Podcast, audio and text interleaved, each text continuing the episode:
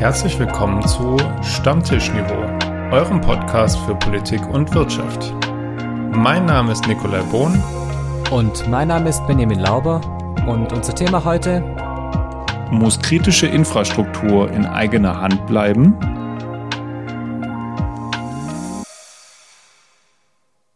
Moin Lauber. Grüß Gott, Bohn. Ein wundervoller Tag, um mal wieder noch eine letzte Folge Stammtischniveau zu hören, bevor es in äh, unsere Herbstpause geht. Richtig, wir sind noch im Altweibersommer. Es hat wunderschönes Wetter draußen. Es ist unfassbar. Gut für unsere Gasspeicher. Aber mir ist es langsam einfach, also mir ist es zu warm jetzt einfach langsam. Ich finde es gut. Ich habe da überhaupt kein Problem ja. damit. Ich mag ich das, einfach, so Ja, ich würde aber gern langsam zu Spekulatius übergehen, Lebkuchen. Ich meine, ich esse das auch bei 30 Grad, ist mir egal, aber hm. Ja, ich äh, bin froh, dass noch nicht äh, alle Weihnachtshits im Radio laufen und ich von Spekulatius ah, äh, so, verschont bleibe. Ich habe ähm, heute Morgen das erste Mal Last Christmas im Radio gehört. Na, oh Gott. Jetzt kriege ich es wieder tagelang nicht aus dem Kopf. Ja, gern geschehen, gern geschehen. Benni. Ja, danke.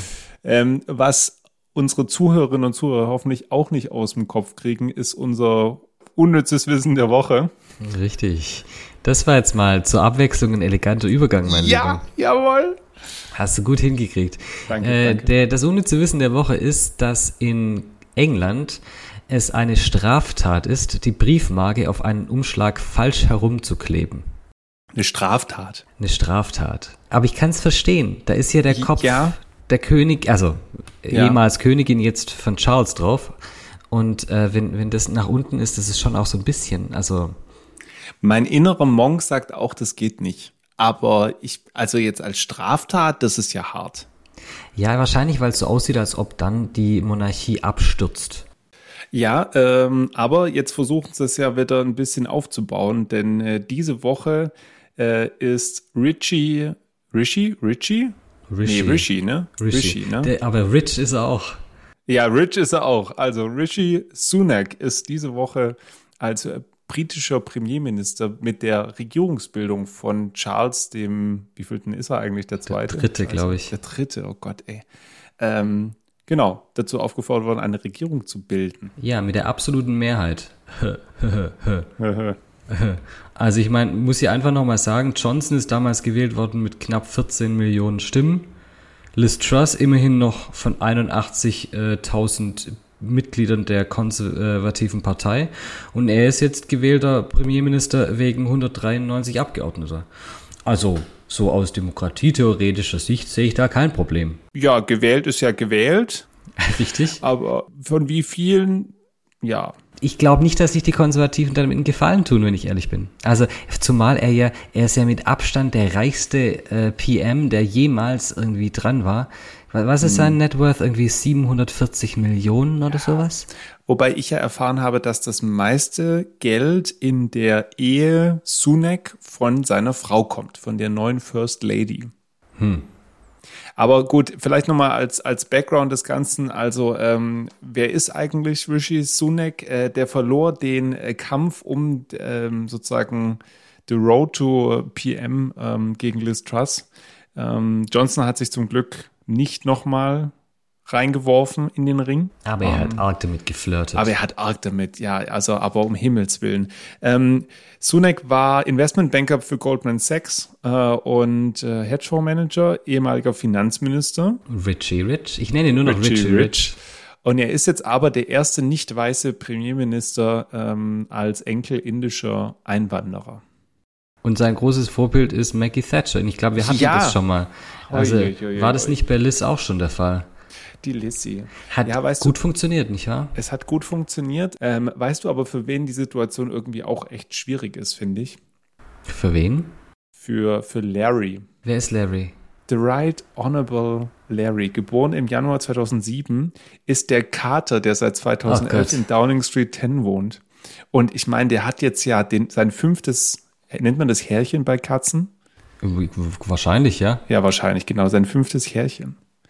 Ähm, das ist ja schon hart. Aber was ich süß finde, der trägt den, der trägt einen offiziellen Titel, weil er hat ja, er ist ja äh, Mäusefinger. im Dienste der britischen äh, Regierung und er ist daher Chief Mauser to the Cabinet Office. Auch ganz, das ist großartig. Das ist richtig schön.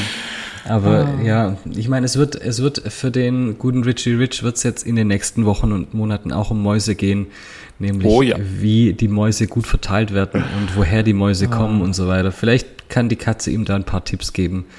Man das weiß stimmt. es nicht. Das stimmt. Was sicherlich nicht so viele Mäuse gekostet hat äh, und echt überraschend war. Du bist Ach, komm halt, schon. Du bist halt on a roll, muss ich sagen. Oder? Oder? Also Frank-Walter Steinmeier, unser äh, Bundespräsident, ist am Mittwochmorgen überraschend in Kiew eingetroffen. Tata, da bin ich. Unterhaltet mich. Offensichtlich war, ja, war ein Programm schon geplant, also es kam jetzt für viele überraschend, aber nicht für die ukrainische Regierung. Die hatten da ein bisschen was äh, vorbereitet. Eigentlich sollte er ja schon, ich weiß gar nicht, vor zwei Wochen in, in der Ukraine sein. Das wurde dann aus Sicherheitsgründen äh, verschoben und das haben ihm einige Ukrainer echt übel genommen aus Sicherheitsgründen. Und jetzt kam er an und wo landete er? Im Keller. Ja, richtig. Plötzlicher aus Luft, Sicherheitsgründen. Genau, aus Sicherheitsgründen. Plötzlicher äh, Fliegeralarm oder Bombenalarm in Kiew hat dann dazu geführt, dass alle ganz schnell äh, sich in den nächsten Bunker verstecken mussten. Eine Tatsache, die für Kiewerinnen und Kiewer gar nicht mehr so unnormal ist mittlerweile. Aber positiv zu sehen, Steinmeier äh, hat dann diesen Termin jetzt früh nachgeholt. Das ähm, honorieren sie auch entsprechend. Ähm, naja, und Steinmeier hat äh, in der Ukraine auch äh, nochmal die volle Unterstützung Deutschlands versichert. Ähm, und die eigentliche Zerwürfnisse zwischen Steinmeier und der Ukraine waren eigentlich kein Thema mehr, Benny. Was, was war da nochmal? Ja, ihm wurde ja vorgeworfen, dass er als Außenminister damals zu große Nähe zu Russland gesucht hat und das äh, ihm jetzt noch nachhängt. Ähm, das ist ja so eine, so eine generelle, ist ein genereller Vorwurf, den man der SPD machen kann und vielleicht auch muss. Äh, zumindest Teile der SPD sind ja durchaus, kann man, ich würde sagen, mit Fug und Recht als russlandfreundlich bezeichnen. Wir hatten sie auch schon mal Schwesig mit äh, ja. Nord Stream und so. Ähm, aber jetzt zeigt sich, dass das vielleicht dann doch das falsche Pferd war, auf das gesetzt wurde, weil hat man sich vielleicht ein Stück weit abhängig gemacht mhm. dann auch. Ja. Richtig. Was das abhängig machen von Komm, den bestimmten ich dir, den Ländern. Ich ja, ich weiß, den, den hast du mir auf dem Serviertablett äh, Serviert. gebracht. Serviert, genau. Wenn es um Abhängigkeiten geht, dann geht es ja nicht nur um Russland. Da muss man auch so Länder wie China nennen. Und da gab es in den letzten zwei Wochen und vor allem jetzt in dieser Woche eine ganz massive Diskussion darüber, inwieweit China Einfluss auf zum Teil vielleicht kritische Infrastruktur in Form eines Hafens haben soll. Es geht um den Hamburger Hafen und es geht um eine chinesische Staatsfirma, die dort einsteigen möchte und es führte zu großen Auseinandersetzungen innerhalb der Regierung. Und wir dachten, das ist ein schönes Thema, aber dazu brauchen wir, wie so oft, Hintergrundwissen.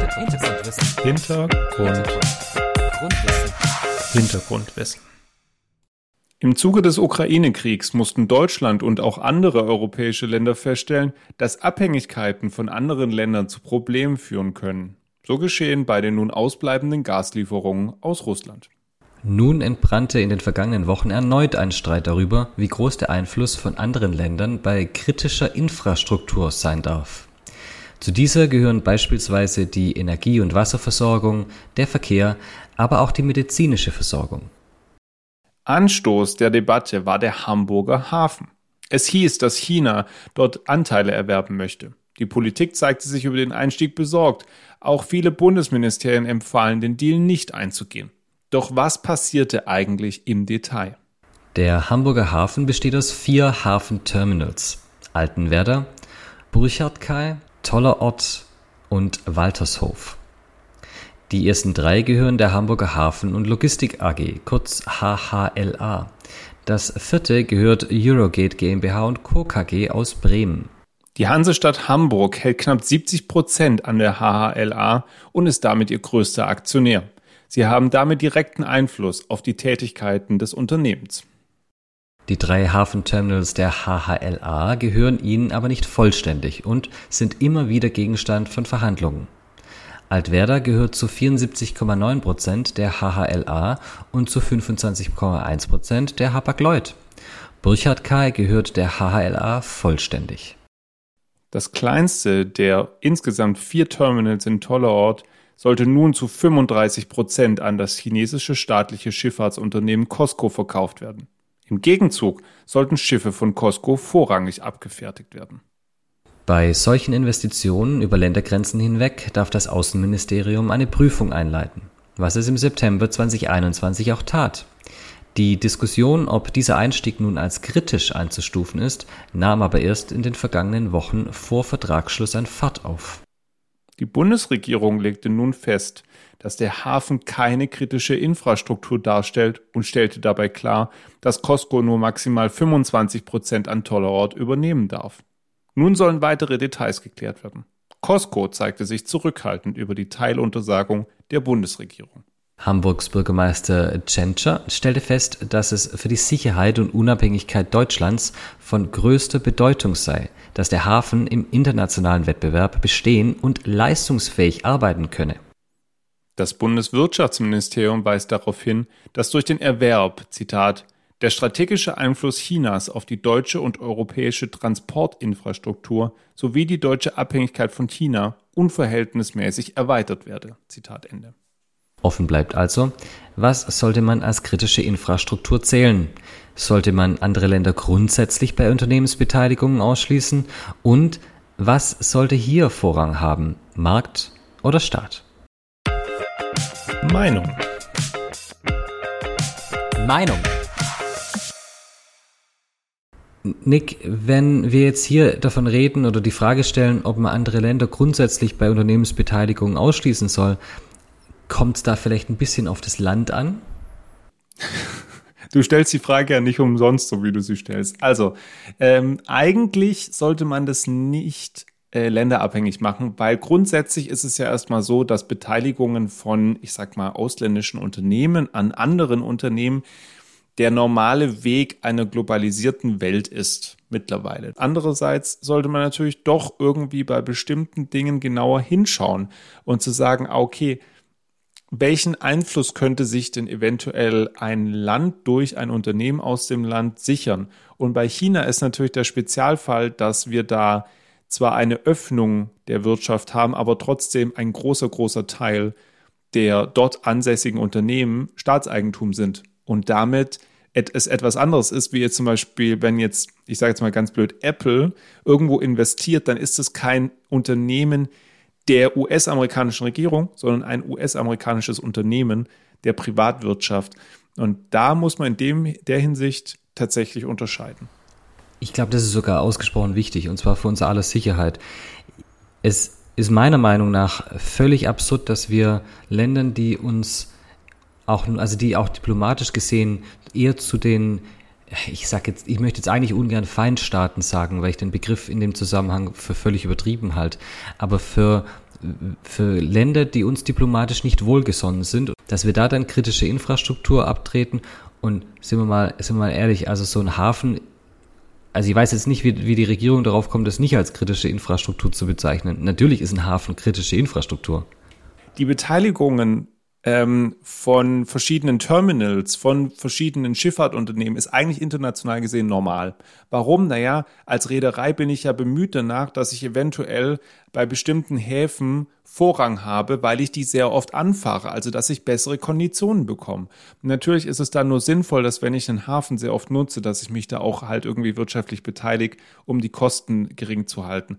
Das, was aber das Problem ja bei Costco ist, ist, und das haben wir, und jetzt müssen wir ganz zurück, in unserer zweiten Folge zur neuen Seitenstraße ja schon gebracht. Ja, ganz dass genau. von Costco und China ein anderer Plan auch zum Teil dahinter steckt. Und das macht's aus meiner Sicht so kritisch. Ich sehe jetzt nicht, dass ein kleines Terminal des Hamburger Hafens massive Auswirkungen, was die kritische Infrastruktur angeht, hat aber es ist halt ein Einstieg. Genau, aber es ist ein Einstieg und deswegen hat ja zum Beispiel auch äh, Finanzminister Lindner jetzt gefordert, dass das, ähm, ich glaube, es heißt Außenwirtschafts, ähm, ich weiß nicht, wie das Gesetz heißt, auf jeden Fall das Gesetz, was dazu führt, dass die Bundesregierung sowas kontrollieren kann, äh, erst eigentlich ab 25 Prozent der Fall ist. Das heißt, hätte Costco auf 24,9 wollen, hätte die Bundesregierung hier gar nicht eingreifen können. Und das ist in der aktuellen politischen Lage wirklich vielleicht ein Problem. Und das Spannende an der Geschichte ist ja, und auch so ein bisschen was, wo ich, wo ich echt immer hellhörig werde, alle Fachministerien, und zwar wirklich ausnahmslos alle Fachministerien mit jeder Couleur, waren gegen diese Übernahme. Wer war dafür? Das Kanzleramt unter Herrn Scholz. Und was war Herr Scholz? Er war regierender Bürgermeister in Hamburg. Ein Schelm, wer Böses dabei denkt. Also ich mhm. bin hier wirklich jetzt normalerweise nicht so, der jetzt sagt, da stecken alle unter einer Decke und äh, alte Seilschaften und so weiter. Aber das scheint, also da ist, es, es ist ein Problem. Ah, ja, also es fällt mir. Es, es ist ein Interessenskonflikt hier einfach. Natürlich. Und ich weiß auch nicht, warum sich Scholz, also Scholz tut sich damit aus meiner Sicht auch keinen Gefallen, dem er da als ehemaliger Hamburger Bürgermeister ja, in seiner neuen Rolle, aber trotzdem äh, aus da meiner Sicht kann man das raushalten. Es wäre ja. was anderes, wenn jetzt die Lage bei den Ministerien unterschiedlich gewesen wäre. Hälfte, Hälfte oder so, ja. Oder es gibt vielleicht zwei Ministerien, die sagen, wir machen es nicht. Aber es waren Richtlinienkompetenz. Ja, ja, Richtlinienkompetenz. Ja, genau. Er regiert jetzt mit Richtlinienkompetenz und Bums. Doppelbums. Doppelbums. Es erscheint mir an dieser Stelle wirklich völlig irrsinnig, wie das Kanzleramt sich da reingeschmissen hat und versucht hat, das durchzusetzen. Zumal es ja auch so war, wenn ich das noch anfügen darf, wenn ich es richtig gelesen habe, dass eigentlich das Kanzleramt versucht hat, keine Entscheidung herbeizuführen, weil wenn es keine Entscheidung im Kabinett gegeben hätte bis zu einem gewissen Zeitpunkt, wäre diese Unternehmensbeteiligung einfach automatisch zustande gekommen. Und auch das ist eine Art und Weise, das macht man eigentlich nicht. Es gab ja letztes Jahr diese Diskussion, wir hatten es ja im Hintergrundwissen, seit September 21 ist das Thema. Ja. Aber auch da wieder, und ich finde es so spannend, dieses Agenda-Setting. Hm. Also übersetzt mal dieses, was ist eigentlich gerade Thema auf der politischen Agenda? Ja. Und es ist seit einem Jahr Thema in Hamburg. Aber es scheint jetzt irgendwie seit zwölf Monaten keine Sau interessiert zu haben, nicht mal seit Februar. Ich glaube, dass es daran liegt, dass eines der Fachministerien oder vielleicht auch mehrere im Verbund gesagt haben, wir müssen das jetzt der Presse stecken. Also anders kann ich mir das fast nicht erklären, ähm, weil vom Kanzleramt aus kam das sicherlich nicht an die Presse. Ja? Und ich glaube auch nicht, dass die Presse von selber da plötzlich mhm. drauf mhm. kam, nachdem du, wie, wie du sagst, dass jetzt seit Monaten irgendwie da rumwabert und niemand interessiert hat. Was in dem ganzen Zusammenhang man vielleicht auch nochmal ansprechen muss, ist das Thema, was ist eigentlich kritische Infrastruktur und wer, ja, wer, genau. und wer definiert kritische Infrastruktur? Und da ist es ja auch, also auch da wieder korrigiere mich, wenn ich das falsch weiß, aber so viel ich weiß und was ich recherchiert habe, ist, dass hier ganz oft die Unternehmen sagen, was kritische Infrastruktur ist. Und das finde ich völlig absurd. Das ist kritisch? Ja. Auf jeden Fall äh, ist es natürlich schon so, dass das Bundesamt das definiert, aber äh, irgendwie haben die Unternehmen da insofern einen Spielraum, um zu sagen, nö, uns ist es keine kritische Infrastruktur. Und die Frage ist aber, wo, wo, wo setzen wir die Grenze? Und dann kommen wir ja letztlich zur letzten Frage äh, am Ende vom Hintergrundwissen. Was sollte hier Vorrang haben, Markt oder Staat? Aber die Aushandlung, die Aushandlung muss im Rahmen des staatlichen Systems stattfinden und im Rahmen der ja. Demokratie. Und dann macht es dann doch wieder der Staat. Also der Staat legt dann fest, wie die Balance sein muss. Und das Problem ist ja, dass das ja nicht nur intern in einem Staat stattfindet, also nur hier in Deutschland, sondern das ist, Globalisierung war vorher als Stichwort im, im Gespräch, das ist dann eine internationale Sache. Und Markt, ich weiß, du bist da immer ein bisschen anderer Meinung, aber Markt funktioniert dann nicht, wenn nicht alle eigentlich eine liberale Demokratie haben. Der Staat muss halt da eingreifen, wo der Markt scheitert. Aber Wirtschaft wird als politisches Mittel eingesetzt, als Machtinstrument. Und dann darf man, da bin ich nach wie vor der Meinung, da darf man sowas wie ein Hamburger Hafen nicht in die Hände von China geben und auch nicht teilweise. Ich finde auch die 25 Prozent zu viel. Aber ähm, ich kann, wobei ich natürlich schon verstehen kann, dieses Thema internationale Wettbewerbsfähigkeit und es kommt halt viel aus China und so. Aber ich bin mir sehr sicher, dass man Vorzugsbehandlungen in so einem Hafen auch anders regeln kann als über den Verkauf eines Hafenterminals. Diese 25 Prozent kommen ja nicht vom Himmel. Warum? Weil die 25 Prozent diese Sperrminorität ähm, bei Aktionären darstellt, ob sie Einfluss nehmen können oder nicht. Ja, Geschichte Aufsichtsrat etc. Ja, das ist eine, eine Grenze, wo es sowas eben gibt. Die Bundesregierung untersagt es und sagt, hey, ihr dürft maximal 25,0 bekommen. Und es ist natürlich der Versuch, da Schaden zu begrenzen.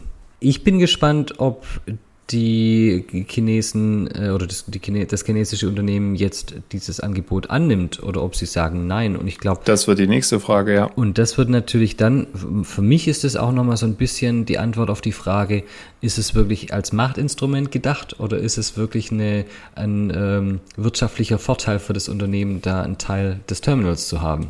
Aber es muss aus meiner Sicht weiterhin möglich sein, dass verschiedenste Unternehmen sich gegenseitig beteiligen aber man muss eben dann aus meiner Sicht eine Einzelfallentscheidung treffen. Was ist jetzt wirklich, also eine Abwägung zwischen, was sind mögliche Auswirkungen und inwieweit ist es auch gesellschaftlich, wirtschaftlich durchsetzbar, ähm, dass die Beteiligung nicht zu Disbalancen am Ende führt.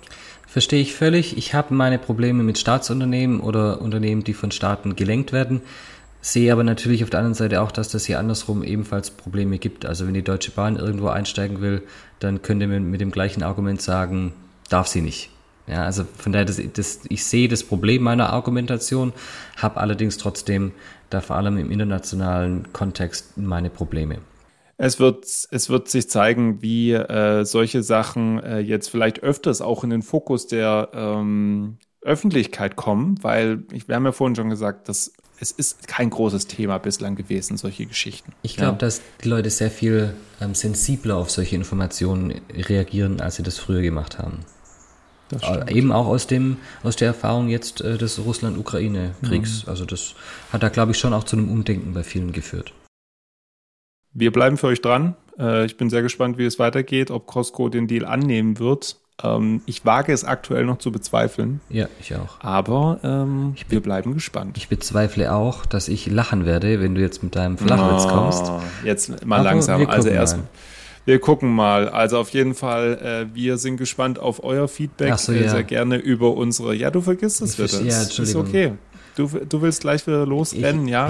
Weißt, die haben uns jetzt zwei Wochen nicht mehr. Ja, wir müssen irgendwie mit einer einfach mit einer schönen Ende rausgehen, dass alle so ein bisschen wohlfühlend okay, sind. Okay. Ja, wie heißt denn unsere E-Mail-Adresse? Stammtischniveau at gmail.com. Andernfalls äh, kann man uns auch per Instagram schreiben. Unsere Seite heißt Stammtischniveau. Was wir nicht wünschen, ist postalisch oder dass ihr uns eine Eule schickt. Das ist äh, vielleicht nicht äh, so der Fall. Es sei denn, wir wären jetzt im Urlaub in Athen. Und ja, ja, schön, ja.